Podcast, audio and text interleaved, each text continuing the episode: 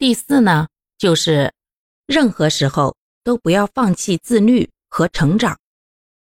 书上说呀，女人都是水做的，可现在呢，结了婚之后，那些琐事儿啊，就像沙子、水泥一样，慢慢的把女人们变成了钢筋混凝土。又要生孩子，生了孩子还得带，还要照顾他爹他妈，白天上班得把钱赚，晚上回家还要洗衣兼做饭。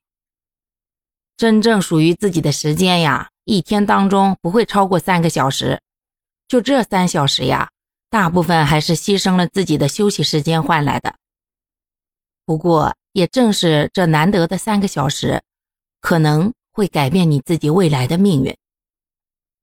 请记住，一个强大的女人，既不要被生活折弯了腰，也不要被家务熏黄了脸。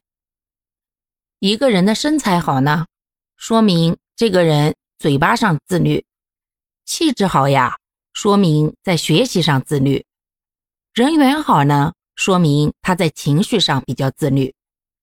可是没有人天生就喜欢自律的，他们呀，也都只是想成为更好的自己。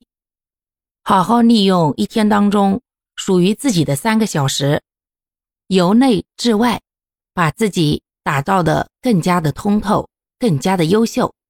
未来的你一定会感谢现在持续自律、不断提升的自己。